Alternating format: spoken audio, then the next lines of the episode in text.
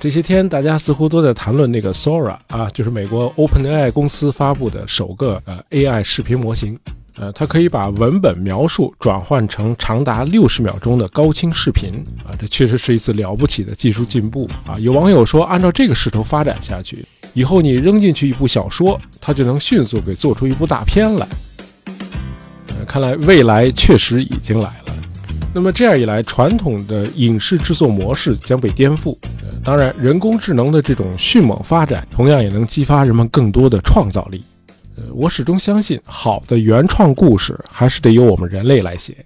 人工智能的长处是，它能够迅速地搜集到网上的资料，把各种文章进行拼凑，然后重新生成一篇新的文章。因此，让人工智能来创作类型小说，应该不是什么大的问题啊！你只要把小说的主题背景、故事梗概、人物设定和核心事件告诉人工智能。人工智能就能生成一部可读性不错的类型小说。哎，无论是侦探也好，科幻也好，我们知道类型小说创作的关键就是要先打好框架啊。比如谍战小说，你可以告诉你的 AI 啊，你要设定一男一女两位革命者假扮成夫妻，在国统区从事地下工作，看看他能不能生成一部像《潜伏》那样的优秀作品。啊，注意啊！我这样讲不是在挖苦编剧们在人物设定方面过于走套路。事实上，在当初那个年代，假扮成夫妻从事地下工作是非常常见的。我们终于聊到正题了，因为这个道理很简单啊，在那会儿的中国社会，单身汉是非常显眼的，是很容易被怀疑的。这就是为什么中共历史上最牛的特工康生，他在大革命失败后就立刻就结婚了，否则他根本就不可能在上海潜伏下来。啊，你想找个住的地方都不可能。那么，出于自己安全的考虑，房东是不会把房子租给单身汉的。哎，这是个很现实的问题。那么，我们今天的故事讲的也是一对男女特工，啊，讲的是一个发生在第二次世界大战期间的真实故事。我们今天破个例啊，先从反派人物讲起。一九四一年十一月十八日啊，这是个阴沉而又多雾的星期二，在纳粹德国铁蹄下的巴黎，这天早上五点三十分。法国地下抵抗组织的成员沃尔达奇克被楼下的一阵脚步声和叫门声惊醒，他意识到这肯定是德国的秘密警察，他们是来抓我的。那不能就这样让人堵在屋里啊，得逃出去。巧的是，这些天他正打算搬家，那么重要的东西都已经收拾好了。于是他和同伴一起冲出房间，奔向楼顶，因为这时候德国人都在楼下嘛，两个人只能往楼上跑。跑到楼顶之后，他们俩纵身一跃，就跳到了旁边一座楼的屋顶，然后就奇迹般的逃走了。可是住在别处的法国这个抵抗小组的其他成员就没有这么好的运气了，他们在那天早上全都被德国人一网打尽了。侦破这个法国抵抗小组并实施抓捕行动的是德军反间谍机关的官员布莱希尔。哎，这个布莱希尔就是我们今天故事的反派人物。这哥们儿有可能是历史上最杰出的间谍猎手。啊，当时在法国、英国、加拿大和美国的情报机关分别都给布莱希尔建立了档案。档案说，布莱希尔能够讲一口流利的法语、英语和西班牙语。正是因为他的外语能力，布莱希尔才在二战初期被德军的反间谍机构 Abwehr 招募。布莱希尔可以说是具备了从事这个行业的所有特质。他有语言天赋，他聪明、狡猾，也很冷酷。在德军占领法国期间，他侦破并捣毁了一个又一个法国的地下抵抗网络。逮捕了近二百名法国和英国的特工人员，并把他们送进了监狱。那么，二战结束后，布莱希尔虽然被盟军抓获，但是他没有被判重刑啊，因为没有证据显示他在战争期间曾经杀害或者虐待过被捕的盟军特工。那么，关了几年之后，他就被释放了。后来，这哥们在德国开了一家烟草商店，过起了普通平民的生活。一九五零年代，布莱希尔还曾去法国故地重游。他专程去拜访了当初被他抓到过的一名盟军间谍，前英国特别行动部 S.O.E 的特工彼得·丘吉尔。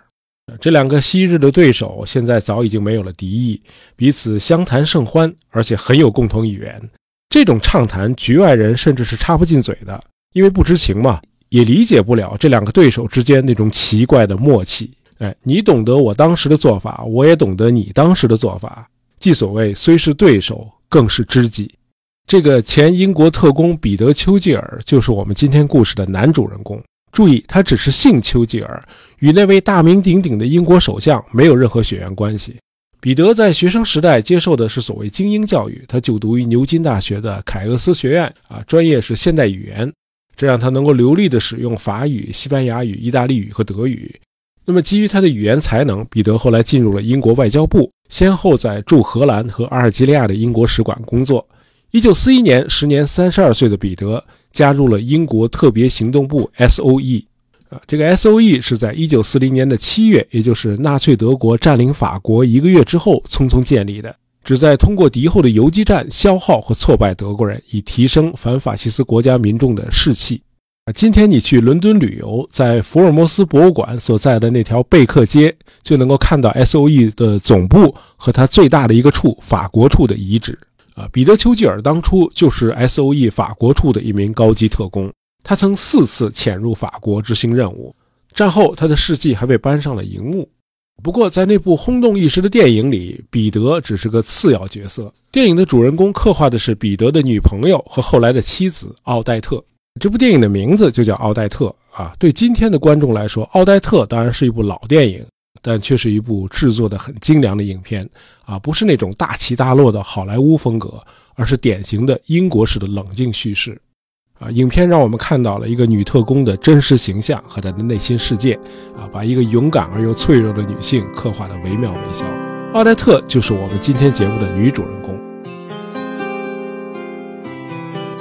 她是个加入了英国国籍的法国女人。奥黛特的父亲死于第一次世界大战，这女孩的童年很不幸福。她染上过某种病毒，导致她失明了长达三年半。那么后来又得了小儿麻痹症。啊，不得不长期卧床，直到肢体恢复正常。我们知道，逆境往往更能锻造一个人坚强的性格，这个我们后面还会谈到。呃，奥黛特长大后和一个英国人结婚，并且在英国定居，夫妇俩一共育有三个女儿。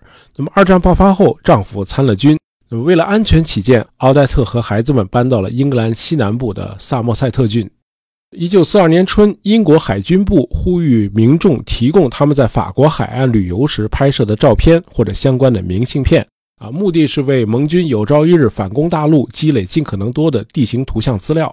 那么，听到广播后，奥黛特找到了一些家里的照片，因为疏忽，他把这些照片错寄给了英国陆军部，啊，就是这个简单的错误，让奥黛特加入了特别行动部 S.O.E。他的信引起了特别行动部法国处的负责人巴克麦斯特上校的注意。听过我们的第一百期节目，如果零零七失踪了啊，听过那期节目的听友也许还记得，呃，这位好大喜功的巴克麦斯特上校。巴克麦斯特收到这封错寄的邮件之后，当即就给奥黛特写了封回信，诚邀他加入 S.O.E 法国处。奥黛特欣然同意了。他把三个女儿留在一所修道院的学校啊，自己开始接受特别行动部的训练。啊，今天我们可能很难理解这样的母亲，把自己的孩子放在一边，然后去投身极端危险的敌后特种战争。啊，不理解，我猜是因为我们没有生活在那个特殊的年代。再有就是啊，今天一些网红大咖不知道是出于什么动机，他们对二战的解读往往是扭曲的。比如一位呃颇受欢迎的网红学者是这样解读二战的。他说：“什么地方产生了足够的资本剩余，这个地方就是战争爆发的点位。产业资本的全球化推动了两次世界大战，就是说，两次大战都是由资本推动的帝国主义之间的战争。那么一战我们先放一下，以后我们会专门做一期相关的节目。二战的爆发是因为资本剩余吗？”了解现代史的朋友都知道，在一九三零和一九四零年代，德国和日本这两个法西斯国家根本谈不上有什么资本剩余。当时的纳粹德国刚刚通过国家干预走出了经济萧条，而日本帝国仍处在经济萧条当中。不仅如此，这两个国家最早侵略的中国和波兰更是资本的匮乏国。显然，历史没有听从那位网红学者的安排，历史走了一条他自己的道路。我们知道，包括战争在内的社会巨变，既有经济的一面，同时也有政治的一面。因为社会巨变通常与权力有关，而财富仅仅是权力的一种形式。纳粹德国和日本军国主义都提出了所谓“优秀民族主宰世界”的理论，目的是想走上一条已经被当时的社会潮流摒弃的帝国主义道路。他们的做法本质上是一种强权政治。二战的爆发不是什么资本在暗中操作，而是个别后发国家想用强权和武力扩大他们在本地区的支配权，建立他们的法西斯统治。因此，战争的性质是法西斯与反法西斯之间的斗争。这就是为什么奥黛特这样的普通女性能够表现出如此的忘我和决心。之所以这样义无反顾，是因为她深知，如果任由纳粹打到英吉利海峡的这一边来，德国人势必会把他们在国内搞的那一套法西斯集权也强加给这里的民众，就像他们已经强加到法国人头上一样。啊，又扯了这么远，不好意思啊。实在是无法忍受网络上那些奇谈怪论。好，我们继续。那么，按照特别行动部的计划，奥黛特训练结束后将被派往纳粹德国占领下的法国，协助当地的抵抗运动。不幸的是，S.O.E 的教官们普遍认为奥黛特并不适合从事这项危险的工作。他们评估说，奥黛特确实很有决心，热衷于为法国的解放做出贡献，但是他做事冲动，总是鲁莽草率地做出判断，头脑也不够清晰。而且跳伞训练也很不顺利。呃，后来的事情表明，教官们对奥黛特的评估是何其的精准。虽然奥黛特有这么多的短板，巴克麦斯特上校还是坚持让他继续接受训练。奥黛特后来只能算是勉强通过了 S.O.E 各种训练课程的考核。一九四二年十月二日晚上，奥黛特在法国南部马赛附近的一处海滩登陆上岸。奥黛特的使命是先与 S.O.E 的特工彼得·丘吉尔上尉取得联系，然后他将前往法国中部波根地地区的奥塞尔市，在那里筹备一个安全屋。啊，所谓安全屋，就是特工们临时躲藏的秘密住所。哎，这是奥黛特最初的使命。在法国南部海岸登陆后，奥黛特与他的上级彼得·丘吉尔取得了联系。彼得·丘吉尔加入 S.O.E 虽然才一年多，但早已是一位经验丰富、老练沉稳的特工了。这已经是他第三次潜入法国从事敌后活动了。此时，彼得正领导着法国南部戛纳地区的一个抵抗小组，这个抵抗小组的代号叫“纺锤”。奥黛特回忆说：“彼得怎么看都不像是个游击队长，他戴着一副黑框眼镜，一脸书卷气。”奥黛特说：“当时的纺锤小组内部非常的混乱，那些法国抵抗人士很难形成一个有效的战斗集体，他们彼此倾轧，谁也不服谁。”那么赶上彼得又是个颇具书生气质的特工，他还是个英国人，因此他作为领导的权威显然是要大打折扣的。果然，奥黛特到达后不久，纺锤小组就出事儿了。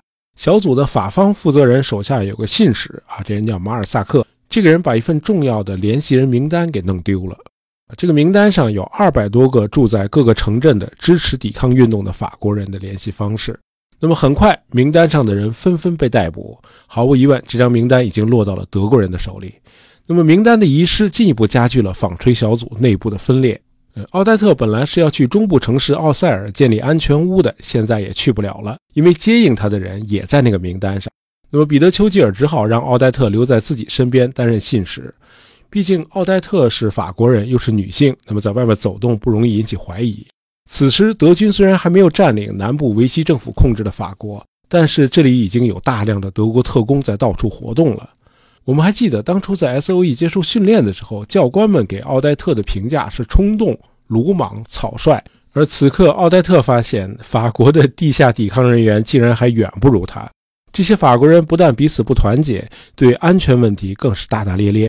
这让奥黛特感到很紧张，于是他本能的就更多和彼得·丘吉尔在一起，啊，尽量远离自己的法国同胞。那么一来二去，奥黛特和彼得之间就有了感情。两个月之后，一九四三年一月，呃，出于安全考虑，彼得把纺锤小组转移到了法国东南部的小城安纳西，这里身处阿尔卑斯山区，啊，当时是被意大利的法西斯占据着。那么彼得与奥黛特以夫妻身份住在当地的一家邮政旅馆。一九四三年三月二十三日，彼得·丘吉尔秘密飞回英国伦敦，向 S.O.E 总部汇报法国的情况。那么，按照计划，四月十五日，他将被再次空投回法国的安纳西。就在彼得去伦敦的时候，我们前面提到的那位反派人物——德军反间谍机关的官员布莱希尔出场了。三月中旬，布莱希尔在巴黎逮捕了法国抵抗运动的两名成员。在审讯的过程中，布莱希尔充分展示了他的演技。他骗那两个法国人，说他自己是一名反纳粹的德军上校，他愿意与法国的抵抗运动合作，最好能够约见抵抗运动的领导人。俩法国人信以为真，就告诉布莱希尔说：“我们的领导住在安纳西的一家邮政旅馆，那里住着一对男女，男的是个英国人，叫彼得·丘吉尔；女的叫奥黛特，是个法国人。”呃，布莱希尔说：“那你们俩给我写一封介绍信吧，我去安纳西和这两口子密谈一次。”呃，带着介绍信，布莱希尔来到了安纳西。他接着演，称自己是个倾向于反法西斯阵营的德国军官。奥黛特也被他成功的忽悠了。对布莱希尔深信不疑，啊，尽管演得如此的出色，布莱希尔现在还不想收网。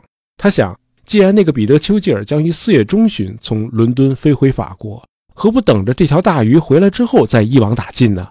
于是布莱希尔继续忽悠奥黛特说：“呀，我准备和你们一起去趟伦敦，把我掌握的德军的情报全都交给 S.O.E。呃，这样我先回巴黎准备一下，四月十八号我再回来，然后咱们一起飞往伦敦。”说完，布莱希尔走了。奥黛特兴奋异常，立刻让报务员给伦敦 S.O.E 总部发报，报告了这次与德国投诚人员的会谈。伦敦立刻回复说：“那个德国人非常危险，不要相信他。你立刻转移，躲到湖的对面去。除了报务员，你要切断与其他所有人的联系。”呃，这时候彼得·丘吉尔还在伦敦 S.O.E 总部告诫他说：“你回到法国之后，先不要去找奥黛特，更不要和那个所谓德军上校接触。”四月十五日，彼得被空投回了法国安纳西。哎，这个爱情啊，常常会成为危机的根源。那么，彼得和奥黛特这对小情人后来没有听从总部的命令，他们不但见了面，还住回了那家邮政旅馆。哎，那个德国人布莱希尔走前不是说他十八号再回来吗？因此，彼得和奥黛特有理由相信，至少在十八号以前，在这家旅馆住着是安全的。他们太大意了。十六号凌晨两点，布莱希尔就到了，还带着一大堆特工。有理由相信，布莱希尔根本就没有回巴黎，而是一直就待在安纳西，耐心地等待着彼得这条更大的鱼上钩。彼得·丘吉尔和奥黛特双双被捕。那么，按照程序，布莱希尔把这两个人都交给了纳粹秘密警察盖世太保。根据盖世太保的档案，在巴黎附近的弗雷斯监狱，奥黛特被审问了多达十四次。秘密警察对他用了酷刑，他的背部被烧红的铁钳烫伤，他的脚指甲也全都被拔掉了。尽管如此，奥黛特没有供出其他战友的联系方式，他还大包大揽说他自己是纺锤小组的领导。呃，彼得·丘吉尔就像你们看到的，他只是一介书生，他是我的助手，也是我的丈夫，主事儿的是我。彼得是个英国人，他对法国这边的抵抗组织一无所知。另外，彼得是英国首相丘吉尔的侄子啊，编造这个谎言显然是希望能够得到德国人一定程度的优待。如果德国人相信这两个人分别是英国首相的侄子和侄媳妇儿，也许就不会处死他们，而是把他们留作日后谈判的筹码。秘密警察显然相信了奥黛特的供词，也许彼得·丘吉尔就是个次要角色。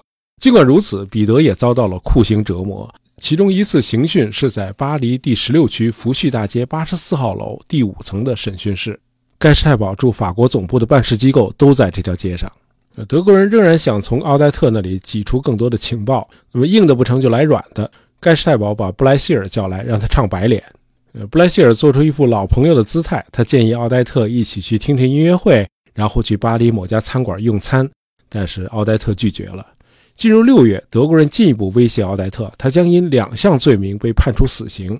奥黛特对此回应说：“那你们得决定我因为哪项罪名被执行死刑，因为我只能死一次。”德国人恼羞成怒，把他送到了德国南部的哈芬斯布瑞克集中营。一九四四年六月和八月，盟军先后在法国的西部和南部登陆。那么，德国人把集中营的食物供应停了一周。这年的八月又赶上天气极度的炎热。啊，集中营的医生相信，在这种恶劣的条件下，没有几个囚徒能够幸存下来。没想到奥黛特竟然挺过来了。他回忆说，他曾亲眼目睹有饥饿的囚徒吃掉了一名死去的狱友。呃，有历史学者说，奥黛特承受苦难的坚强意志与他童年时期经历的失明和瘫痪有关。他很早就经历过磨难，呃，这让他得到了锻炼。当然，也得益于他的祖父的教诲。祖父总是对他讲：“不要轻易就认输。”还在接受 S.O.E 训练的时候，阿黛特就预想过自己有可能会被德国人抓获，对此他总是一笑置之。一晃进入了1945年，盟军已经打到了距离哈芬斯布瑞克只有几英里的地方了。集中营的指挥官弗里茨·苏伦强迫奥黛特上了他的车，准备带着他去向美军投降。显然，德国人一直都相信奥黛特和彼得就是丘吉尔首相的亲戚。上车后，奥黛特立刻就转换了角色，她现在又是一名 S.O.E 的女特工了。她对德国指挥官说：“交出你的枪。”德国人很顺从地把手枪递给了奥黛特，这支枪现在就收藏在伦敦的帝国战争博物馆。彼得·丘吉尔也在战争中幸存下来了。他先是被关押在萨克森豪森集中营，后来又转到了达豪集中营。啊，既然是被当做了丘吉尔的侄子，那么彼得就与一些反纳粹的高层显贵关押在一起，待遇应该比奥黛特要好得多。一九四五年五月四日，他被美国陆军解放。彼得后来获得了英国杰出服务勋章，奥黛特赢得了更高的荣誉，他被授予英国乔治国王十字勋章。很快就有人给奥黛特写了一部传记。一九五零年，以这部传记为蓝本拍摄的电影又轰动一时，奥黛特成了在英法两国都家喻户晓的女英雄。如果说那部电影为奥黛特赢得了声誉，那么带给彼得的却更多的是批评。一些 S.O.E 特工和法国抵抗运动的前同事。甚至指责彼得在法国的地下工作只是为了收集材料，以便战后把他的经历写成一本书。他们说，彼得并没有指挥抵抗组织发动过什么值得一提的破坏活动。对此，S.O.E 的官方历史学家福特为彼得做了温和的辩护。他写，彼得在法国的主要工作是建立抵抗网络，并充当这些网络与 S.O.E 伦敦总部之间的联络官。那么，破坏德军设施并不是他的主要任务。尽管如此，批评的声音依旧存在。有人还说，彼得和奥黛特的被捕完全是因为彼得的愚蠢。